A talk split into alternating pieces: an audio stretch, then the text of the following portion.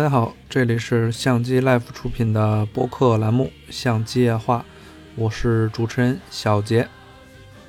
那么今天我们要聊的是尼康。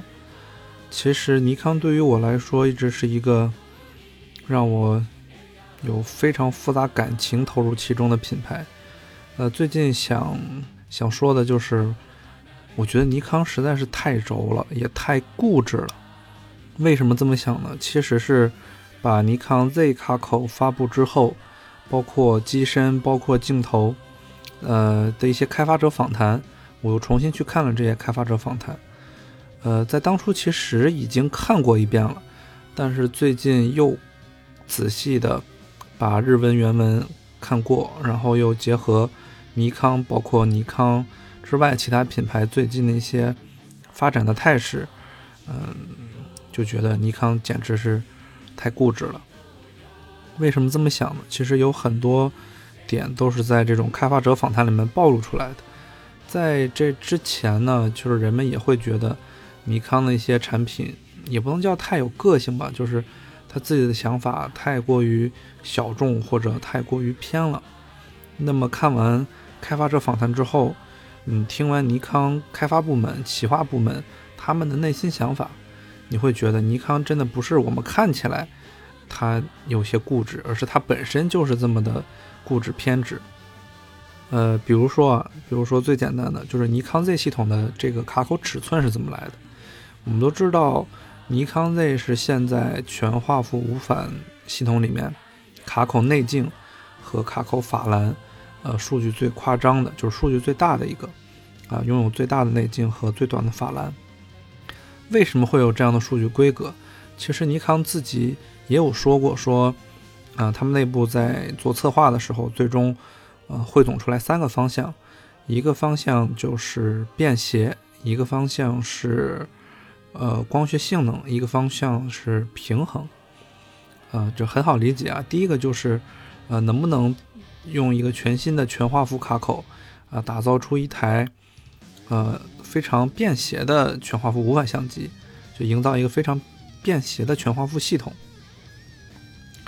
呃，目前来看，索尼一定程度上，呃，它的机身总是相对来说比较便携的，所以尼康也有考虑过，说要不要让自己的 Z，呃，是小巧紧凑，易于携带一点。第二个方向就是光学性能的表现，就是我们脱离了原来的 F 卡口。没有了限制，有更大的施展空间的话，我们要不要考虑让尼康的无反系统，它的光学表现，它的光学追求抬高一个阶层，就甚至超越现在目前所有的呃其他厂家的表现。第三个方向就是平衡，啊，这个更好理解，就是把前面说的呃紧凑便携和后面说的这种光学挑战稍微对吧中和一些，妥协一些，也追求。不错的光学素质，就整个系统非常好的素质，但是呢，呃，一定条件上也希望自己的系统是相对来说比较便携的。呃，尼康开发者是这么界定的，就是他们最终还是选择了要做有光学追求的一个系统，就是他们希望 Z 系统的光学素质可以达到一个更高的标准。其实他们说到这儿，我都觉得挺好，挺正常的，因为。根据我的理解和我对尼康的呃一些认知吧，尼康在单反时期的确因为 F 卡口的呃顶层设计，就是它的规格、它的内径、它的法兰，让尼康的光学设计师在设计镜头的时候，嗯，没有那么大的冗余去发挥他们的这种实力。那么到了无反时代了，就是内径可以更大了。啊，不用再局限于 F 卡口那个标准了。那法兰当然也可以更短，啊，可以就是让后对焦镜组更贴近传感器什么的，这种想法都可以实现了。我觉得追求更好的画质，对于尼康来说也是一个呃必须要选择的，因为尼康本身它就非常好的光学实力嘛。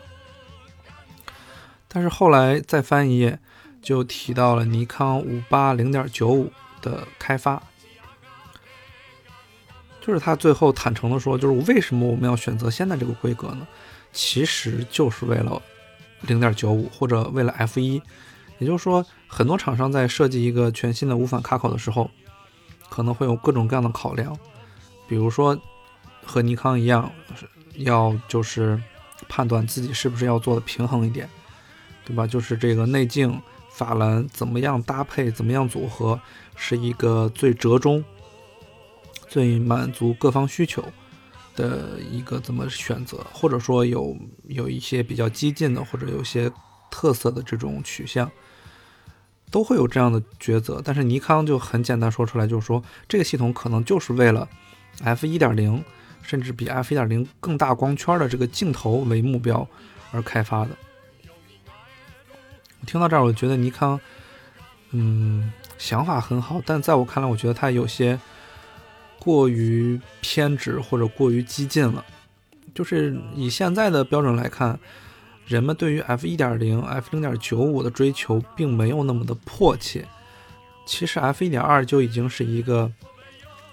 也不能叫做上限吧，是一个大家能接受体积、画质和规格的这么一个就是标准了。如果你要尝试去做，嗯，f 一点零、f 一点一。嗯，总之就是比 f 1.2更大的镜头，你肯定要付出相当的代价，同时消费者也要为此付出相当的代价。就是很多好的镜头做出来，可能你自己的成本比较高，但消费者接受的成本也会比较高。不是谁都会有魄力和欲望去去买一支0.95光圈的镜头的。就一方面特别的昂贵，一方面它的体积也超出了日常使用的这种范畴。但是尼康很清晰直白的说，我们这系统，我们这个卡口如果没有五八零点九五这支镜头，可能都不会存在。嗯，从我的角度来讲呢，我觉得，嗯，这个结果没有特别的让我觉得不满意。但是他们形成这个结果的决策的这个过程，我觉得是，嗯，不能叫草率吧，反正我是不满意他这番言论的，因为我觉得太不够理智，太不够平衡各方面的这种因素了。会让你这个系统因为这一个激进的选择而付出其他方面的代价，这是一方面吧。这是我觉得尼康特别固执的一方面，就为了，嗯，为了大光圈镜头，甚至说为了当初，嗯，尼康 F 卡口，就是它几十年没有变化的这个卡口，它因为这个保持卡口不变而受到的限制特别多，所以现在我要一雪前耻。我觉得这种过度补偿心理会让它这个系统设计的没有那么的平衡。当然，从另一个角度讲，这样比较激进、夸张的这种卡口规格，可能在未来有更好的这种表现吧。但是就现在来说，我不是很喜欢尼康 Z 的现在这个标准。另外还有一个，还有很多小细节吧，我就慢慢说。还有一个小细节就是关于镜头外观的，就是我们都知道。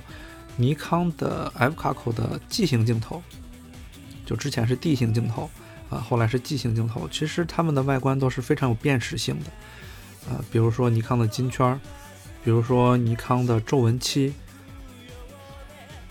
比如说尼康镜头上那些呃刻字那些铭文，比如说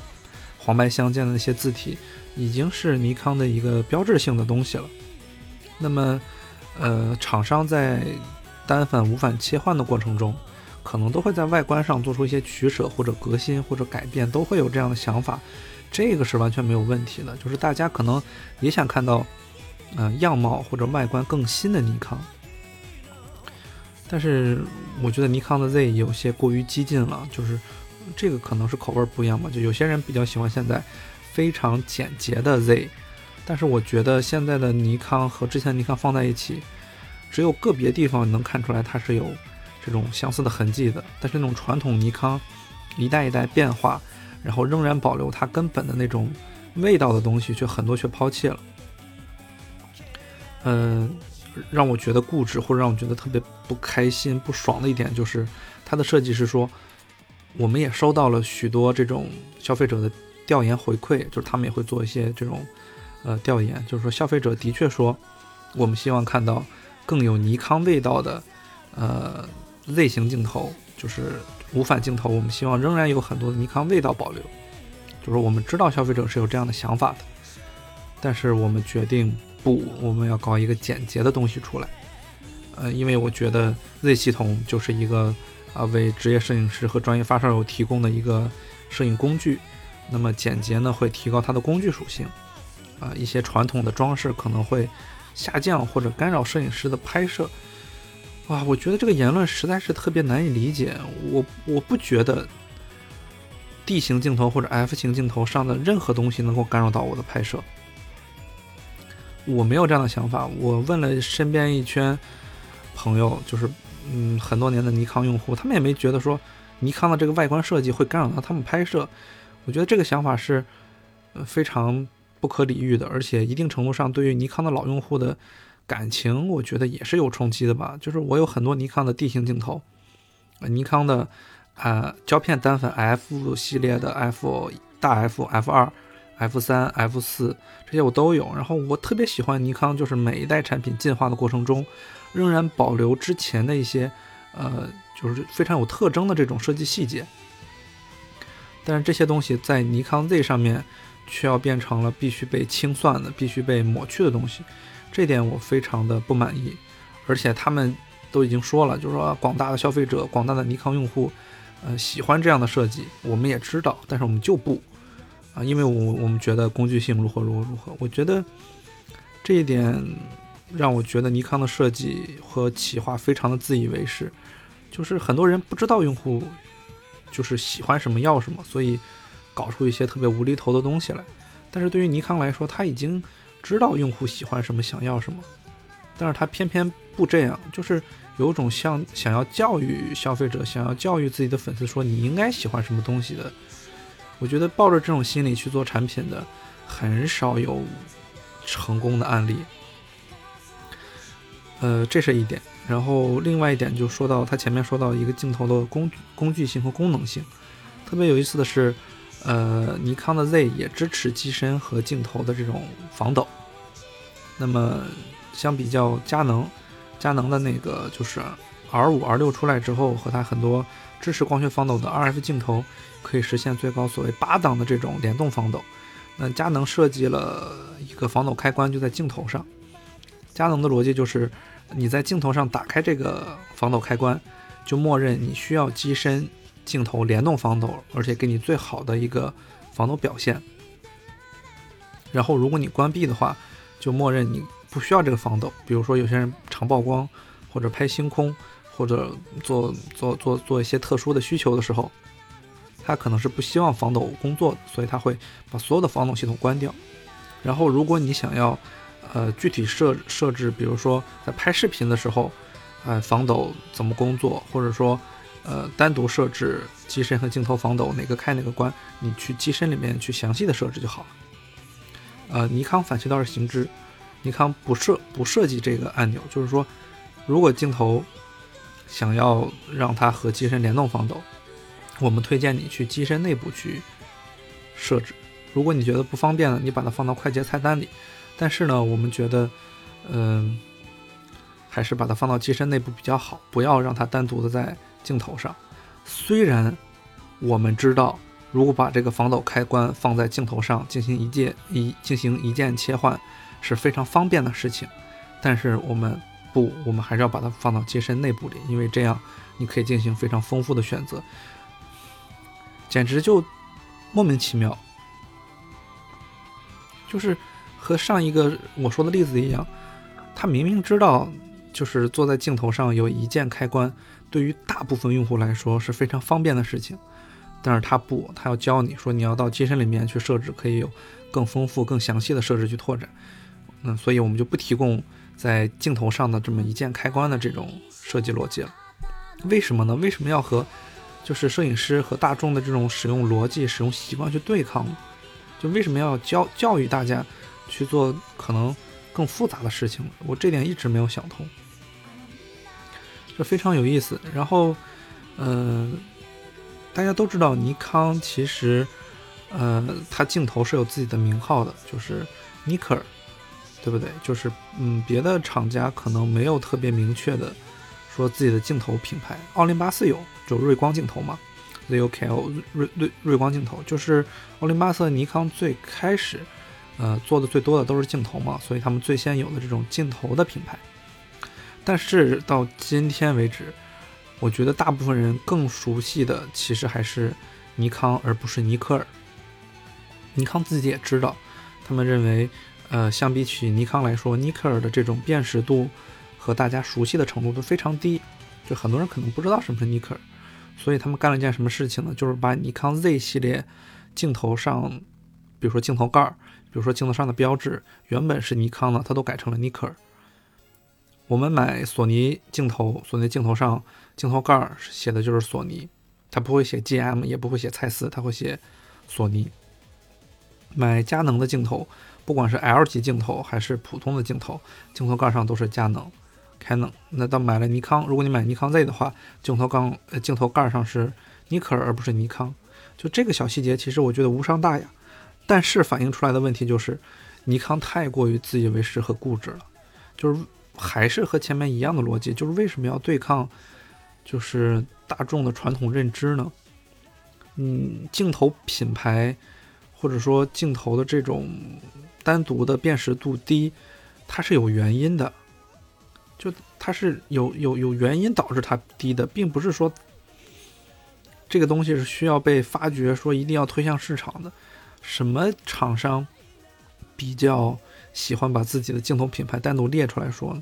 就是专门只做镜头的厂商，他们需要自己的镜头一定的辨识度。但是对于一个原厂来说，它不需要自己的镜头那么的标新立异，让所有人都知道。你看我这是。尼克的镜头，因为你这是一个非非是一个完全封闭的相机系统，你并没有支持很多第三方镜头，而且别人的镜头和你也完全不像，别人的镜头仍然有自己的传统特征，呃，镜头上仍然有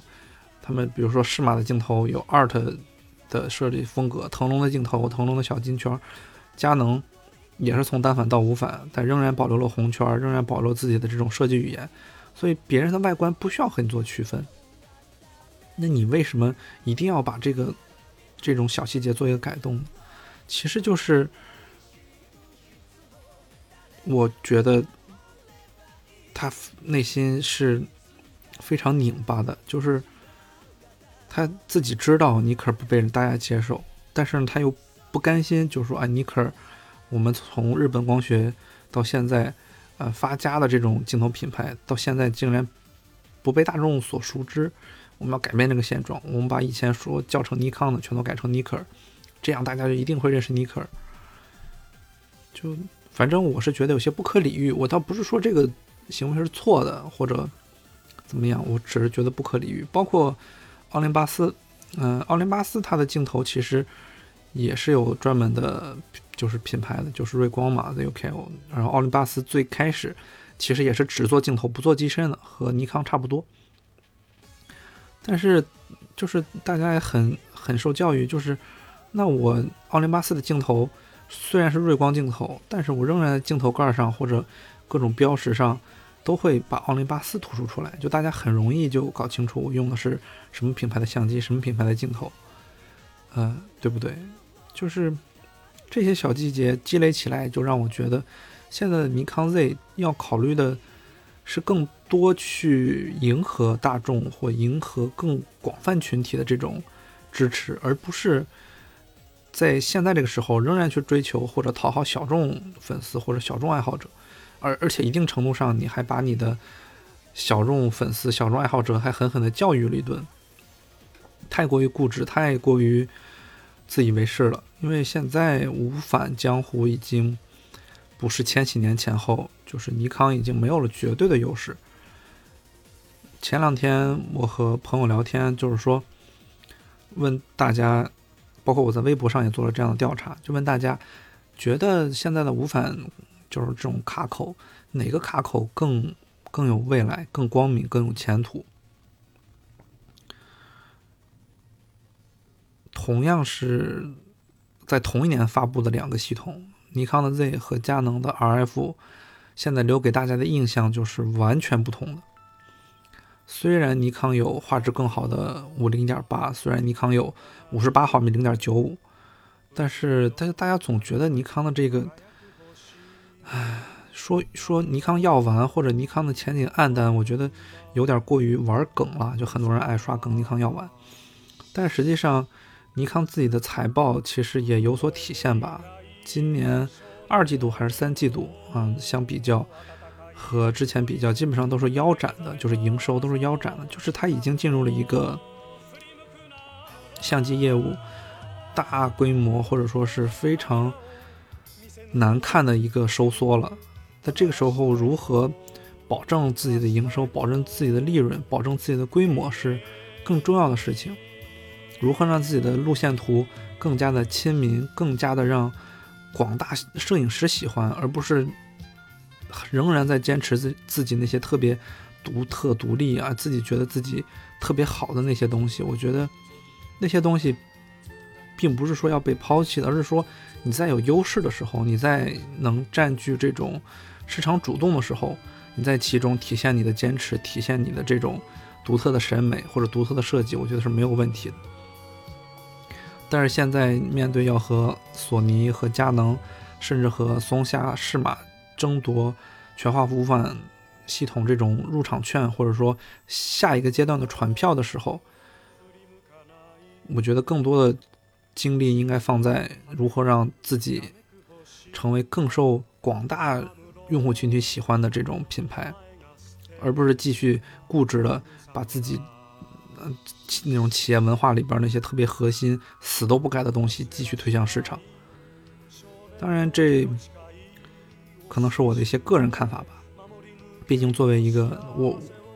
作为一个尼康粉丝，因为我是唯一承认，就是说我是尼康品牌的粉丝。我觉得别的品牌我可能都有很喜欢的点，但是我不太认为我是这个品牌的粉丝。但是尼康比较例外，我最关注、最喜欢的。相机品牌就是尼康啊，当然这个维度是从，呃，就是一九一七年、一八年那会儿开始算吧，就是尼康、奥林巴斯很早诞生，一直到现在，我比较喜欢的品牌尼康、奥林巴斯、佳能、美能达，就是在这么多品牌里边，我只觉得我是一个尼康用户，呃，就是尼康粉丝，我把尼康 F 系列的单反基本都收集齐了，然后。嗯，auto 镜头、AI 镜头、IS 镜头，包括 D 头、G 头，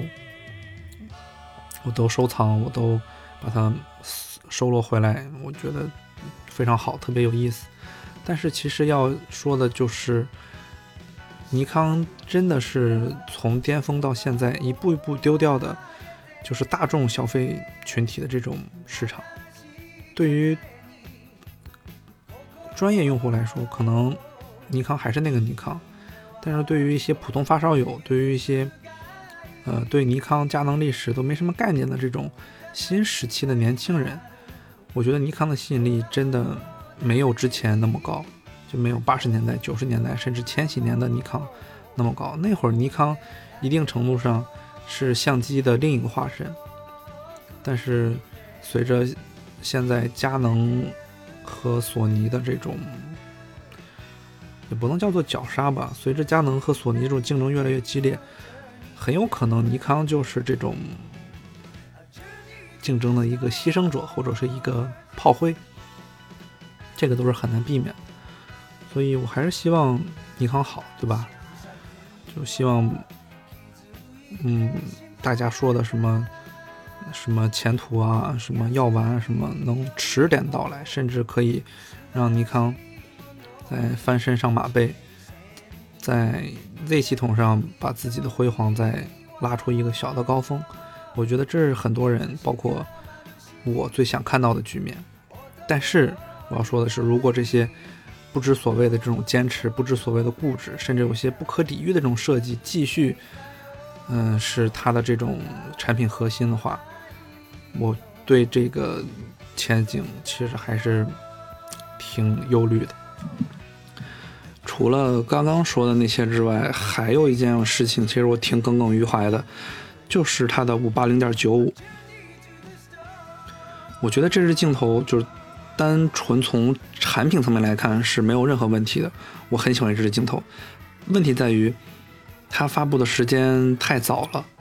就是你应该在一个卡口刚刚诞生的早期，把所有的精力去研发那些对市场。很友好的镜头，就是消费者比较敏感的镜头，比如说大光圈，比如说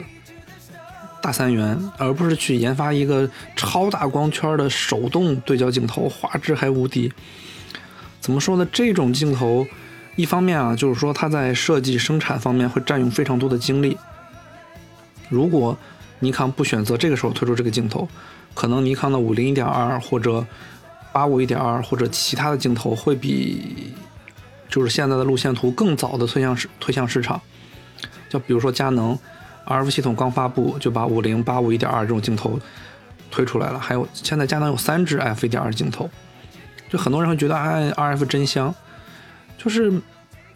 就是道理就在这儿，不是说佳能的镜头好，尼康的镜头不好，而是说佳能在很恰当的时候，就让消费者觉得你这个卡口是有生命力，是很很有吸引力的，而且是大部分用户对尼康这个五八零点九五，大家觉得尼康五八零点九五这个规格，可能只有业内或者一些发烧友才明白这个镜头能做到这个水平多么的。好，但是很多消费者就觉得你你你这么大光圈有什么用呢？不过就是手动镜头啊，国产厂商都能做零点九五的手动对焦镜头，你不过就是比它画质好一点。就是很多消费者其实是不买这个账的，也就是说你花费了很多精力和时间排期去做这么一个有标志性的镜头，但是在市场反馈上面可能不会给你那么多的回报，你。甚至不如让你的八五一点二这种镜头早点到来，或让摄影师觉得，哎呀，这个系统现在就我能用得上的不错的人像镜头，就甚至都不如这个。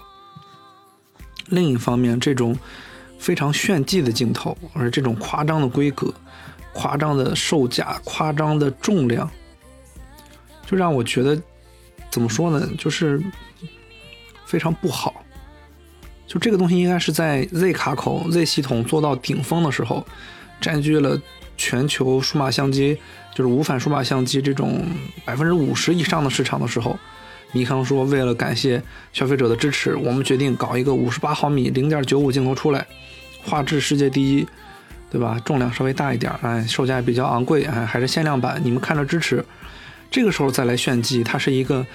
这种里程碑或者纪念碑式的这么一个产品。但是你在 Z 卡口刚刚推向市场的时候，就搞这种东西出来，就有一种，呃，不知道玩游戏的人明不明白？就是开国开局就见奇迹，开开局就见奇观啊！很多人都会说奇观误国，就是这个意思。你你开始把那么多精力就去搞一个五八零点九五这样的奇观，让让你就是浪费了很多的时间，浪费了很多的机遇去做你原本应该该做的事情。就是这个镜头，的确是没有什么敌手啊，但是却让我觉得这个镜头很像日本二战时期，就是联合舰队的旗舰大和号啊，人称大和旅馆。这个战列舰好不好呢？好，你要说人类人类历史史上最强的战列舰，可能就是大和和武藏，别的战列舰跟它对射，可能都打不过它，它。几炮塔几连发，可能就把对方的一支战列舰分舰队给灭了。但是这不重要啊，他他他他没有真正在战场上发挥它的作用啊。虽然在纸面上，在历史记载里，它有那样的高度，或者在联合舰队，或者在就是日本海军的这种心目中，它是有那样的高度。但是实战，